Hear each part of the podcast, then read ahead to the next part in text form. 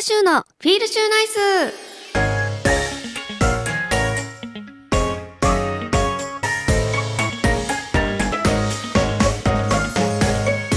皆さんこんばんは高田修です。高田修のフィールシューナイス。この番組はリスナーの皆さんが明日から笑顔にあふれたフィールシューナイスな1週間を過ごせるように私高田修が興味のあることをまったりとお届けしていく番組です。さあ今日も皆さんいかがお過ごしでしたか？本日は、えー、競馬でいうとフローラステークスマイラーズカップが開催されました。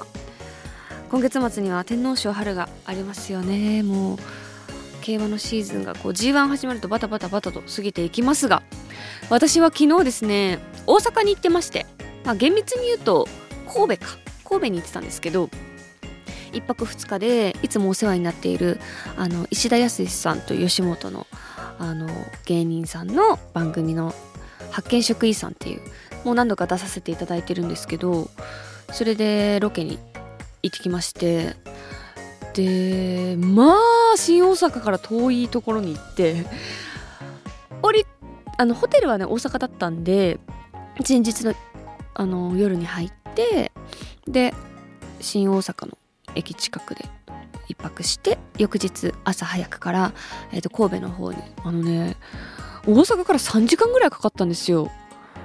豊岡市っていうところなんですけどそうそこをね2時間45分ぐらいか。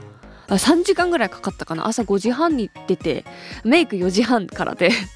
もうすごい眠たかったんですけど。で昨日もほんと終電で帰ってきたんで新幹線が。もう丸一日まるっと。ロケもそうですけど移動が多かったですね。だって品川まで2時間半。でその前に、えーと、新大阪から乗るのに豊岡から終わ豊岡で終わって、えー、3時間かロケバスで。めちゃくちゃ肩が凝りました。でも私結構その寝場所作る名人でロケバス入ってもすぐあの寝場所作りますし足を伸ばして寝れるところ。あのタレントが1人だとねそのロケバス割と広々と使えるのでそのロケバスの移動6時間か全部で。1分も起きてないですね。6時間全部寝てた。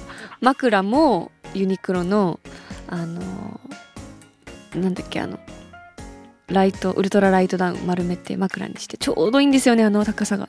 枕にしてでアウターをてかブランケット持って行っててそれを布団代わりにしたらもうベッドですよね自分家の。自分家のベッドぐらい寝れて快適に過ごせます。ただ体は正直ですねやっぱ肩と腰がすごい凝ってる。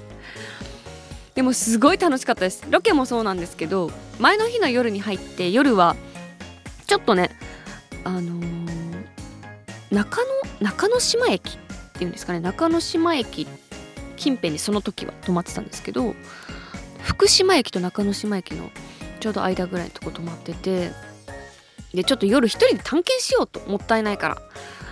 で全然ご飯屋さん入る気なかったんですけど夜も遅かったんでふらふら歩いてたらもう吸い込まれるように素敵なお店にお好み焼き屋さんにたどり着き吸い込まれるように何杯飲んだかなってぐらい飲んだんですけど次の日4時半だって言ってんのに1人で入ってあんねでもねやっぱ美味しい関西の粉もんお好み焼きも焼きそばも食べたしサラダも食べたしビールもレモンサワーも一人で全部。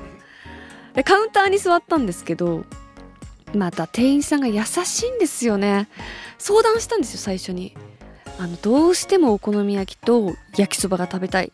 でも私一人で来てるんですよ。どうしたらいいですかね？って言ったら半分にしましょう。みたいな。大根サラダも半分にしますよって言ってくれてただお好み焼きだけ調整できないんですよって言われてあそうなんですねみたいな感じで。でお好み焼きをまず頼んで一通り食べた後に「どうしますお姉さん焼きそば行きます?」って言われて「いやーちょっとお腹パンパンですね。やめときます」あすいませんやっぱください。みたいな感じでどうしても食べたくてでハーフで焼きそば頼んだんですけどもうね恥ずかしいぐらい一瞬で食べちゃったんですよ。あんなにお腹いっぱいでいらないって言ってたのに来た瞬間ペロって食べちゃってちょっと恥ずかしかったんですけどいやほんと素敵なお店でしたね。なんて名前だっけななんか。ごめんなさいなって。ほんとフラって入ったお店だったから。人柄も良かったし味ももう抜群だったし最高の夜を過ごしました。ちょっとオープニング長々話しすぎちゃいましたがとにかく関西の旅旅じゃないわ、まあ、仕事だったんだけど旅兼仕事が楽しかったなというそんな週末でございます。では皆さんこれから30分間番組を聞きながらゆっくりお過ごしください。FM924 AM1422 ラジオ日本高田州のフィールシューナイス。お送りしています。高田州のフィールシューナイス。ここからはこのコーナー。シューホースクラブ。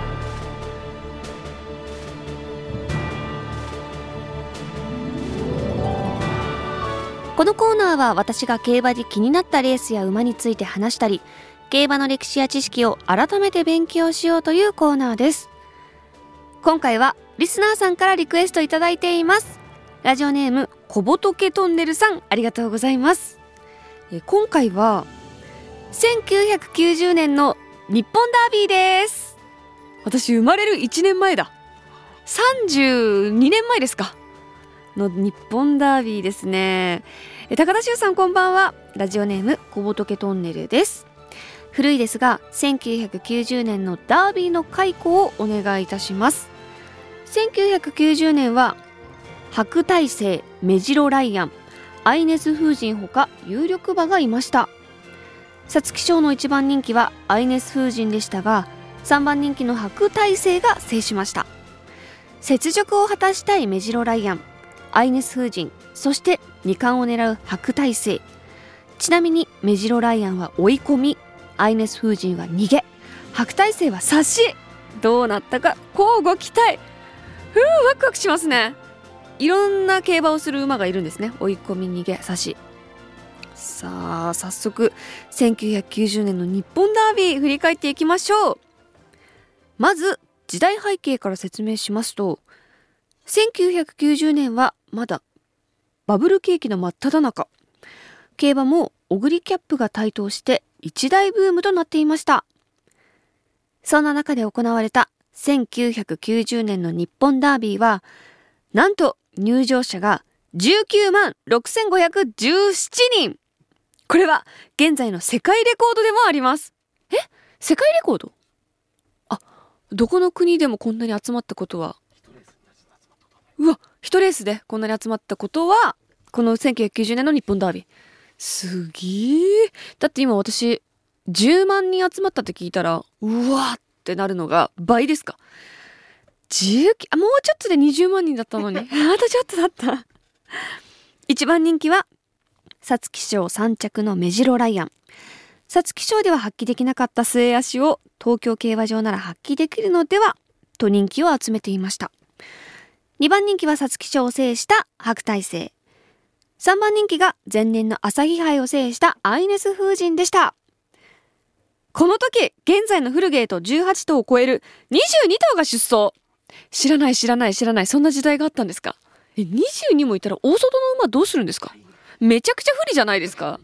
ええー、待って待って驚きが。大外の馬で俺勝ったこととかあるのかな？東京競馬場で。どんなに強い馬でも外は無理じゃね？多頭競争になるので最も運のある馬が勝つと言われていた日本ダービー。さあどんな結末になったんでしょうか？当時の実況お聞きください。はいということで3番人気のアイネス風神が一度も先頭を譲ることなく 2400m を逃げ切って日本ダービーを制しました。すごそして中野英二ジョッキーが、えー、アイネス風神とタッグを組んで日本ダービーを制したと。実況の方も逃げ切りじゃなくてもはや逃げっきりって言ってますよね。実況難しくないですか？そもそも22頭いていくら G1 に出る馬だからね結構そのメインどころが出るレースだからといっても難しいですよね。むず実況も大変そうだなと思って聞いてましたけど当時 1000m59 秒7っていうのは速い方なんですね。今で言うとそそこまでですよね。まあまあまあ。タイムも2分22秒5ほうそれにしても 2400m をスタートからずっと逃げ切るっていうのもすごいですね。力出し切りました。3番人気のアイネス・フージンが勝ったんですがウイニングランはトトトトトーと走る。早足が限界。そんなアイネス・フージンと中野英二ジョッキーを19万人の観衆が中野コールで迎えます。この中野コールはそれまでギャンブルとして楽しんでいた競馬ファンが自分の忖度に関係なく優勝した馬を褒めたたえるようになったターニングポイントとも言われておりスポーツとしての競馬という見方が浸透していくようになりました。これですよね。これが素晴らしい。馬券が外れたってみんなでたたえたたえる。外れた人も当たった人もみんなが中野コールをする。でもごめんなさい私この中野英二ジョッキーっていうのを知らなくてですね。当時やっぱすごいジョッキーだったんですよね。この日本ダービーを勝つくらいですから。そうかそうか。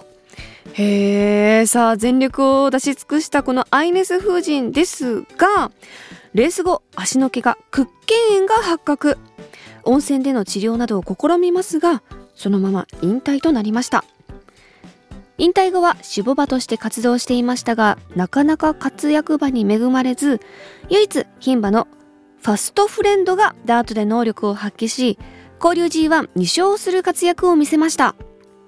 今ではファストフレンドを通じてかろうじてアイネス風神の血がつながっています。ということでそっか。この後はなかなかね恵まれなかったけどでもこの強敵の中にポンダービーを制したアイネス風神でした。アイネス風神ですからね。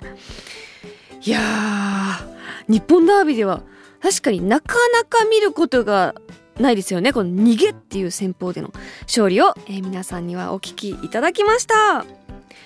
さあということで今回は1990年の日本ダービーについてお話ししました。以上シューホースクラブのコーナーでした。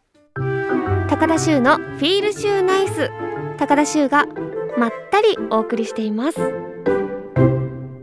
高田修のフィールシューナイス。ここからはこのコーナー。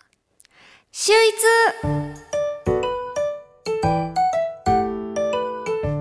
このコーナーではリスナーさんからいただいた秀逸な一品をご紹介していきます。今回はラジオネームテンプラーザさんからいただきました。ありがとうございます。えこんばんは。最近友達からもらった福井のお菓子が美味しかったのでご紹介します。さつきがせというものです。クッキーみたいな食感と落花生のアクセントがとても食べやすかったです。ぜひ食べてみてください。何？さつきがせって。発音合ってる？さつきがせ？さつきがせ？さつきがせ？初めて聞いたんですけど福井県のお菓子なんだ。何何？さつきがせは1975年に誕生した福井県のメーカー名前の「さつき」の部分は春の風景と端午の節句に勢いよく泳ぐ鯉のぼりのようにいつまでも勢いのある商品に育つようにという願いが込められており「瀬」は創業者である瀬川さんの一文字から。素材の良さはもちろん石窯の遠赤外線効果でピーナッツの良質な油脂がじわじわ生地に染み出す絶妙の火加減でこんがり香ばしく焼き上げられているということでさつきがせの食べやすさとうまさを生み出しています。そしてパッケージの家紋と独特の書体も印象的ですねと用意していただいたんですけど確かに。パッケージが家紋なんですけど。しかも家紋もなんか3つぐらいついてる。丸に丸に三つ頭ってやつと六つ青いってやつと梅鉢っていう家紋がついて。ちょ家紋の名前読んだことないのです。あの新鮮なんですけど。意味も分からず今読んじゃったけど。意味あるんですね家紋にはちゃんと。なんか和風なおやつですね。おやつっていうかお菓子メーカー。開けちゃいます。えだってピーナッツとクッキーって言ったらなんかあれ思い出しません？あそう南部せんべい。南部せんべいを思い出しませんか？ピーナッツとクッキーって言われると。そういう感じなのかな？さつきがせ。福井だから青森とまあまあ近い？近くない。全然近くない。あほら！じゃーん。あ南部せんべいにちょっと似てる。ちょっとっていうか結構似てる。でもこれはまた石窯でねピーナッツの良質な油脂がじわじわ生地に染み出す絶妙の火加減でこんばりこんがり香ばしく焼き上げられてるみたいです。ではいただきます。あすごいピーナッツとこう確かにすごい香ばしい。あ硬い。硬めだ。あうん。あ美味しい。南部せんべいより全然甘いです。硬さも南部せんべいの10倍ぐらい硬めの。また別物だ全然。美味しい美味しい。なんかすごく風味が出ててピーナッツの。やっぱこだわってるだけありますね。あこれなんか1枚食べると結構食べ応えがある感じかも。あ1枚119カロリーか。まあまあいいですね。で家紋がついてて。あなんかそのおじいちゃんとかおばあちゃんへのお土産にも喜ばれそうなそんな感じです。パッケージもね。はいということで天ぷらーザさんからいただいたさつきガセ皆さんもぜひチェックしてみてください。さあこのコーナーでは秀逸な食べ物など皆さんが思う一品を募集しています。宛先は週アットマーク jorf.co.jp です。ぜひ皆さんの一品教えてください。以上秀逸のコーナーでした。FM924 AM1422 ラジオ日本高田州のフィールシューナイス。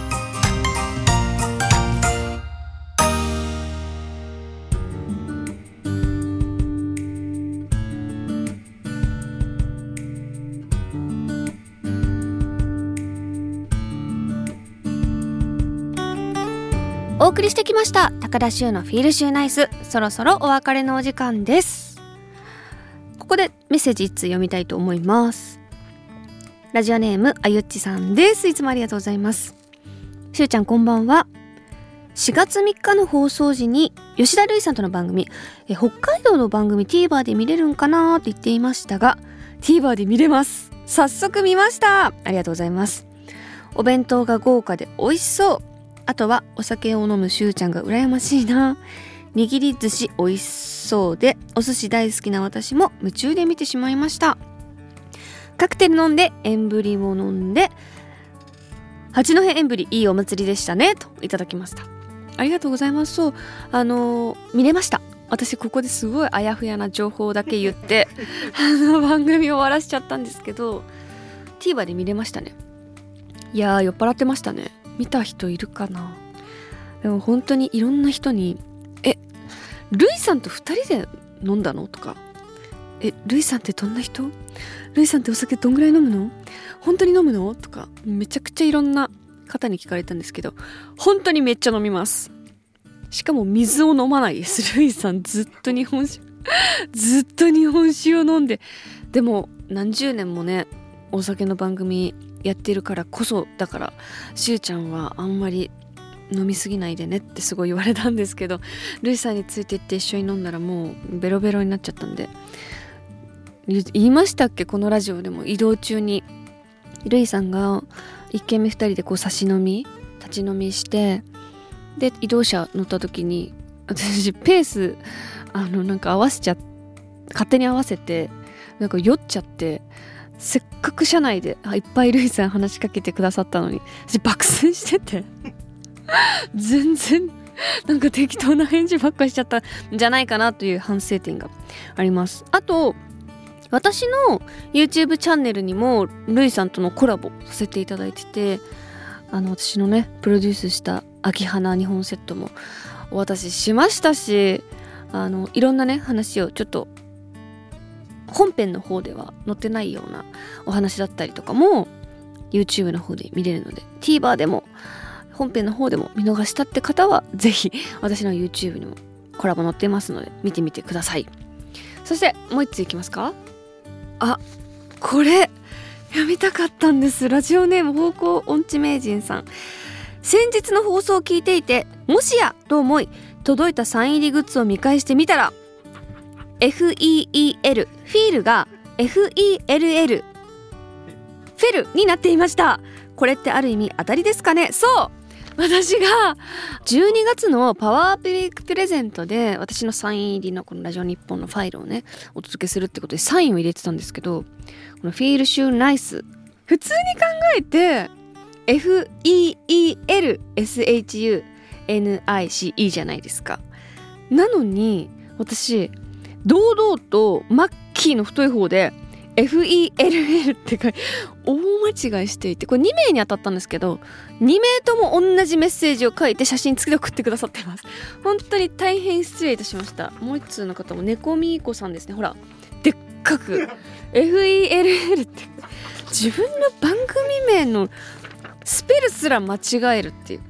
猫みーこさん先ほど番組内でおっしゃっていた FEL FEEL が FELL になっている激レアサインは私がいただき大事に保管しています。ごめんなさいもう大事に保管しないでください。お願いします。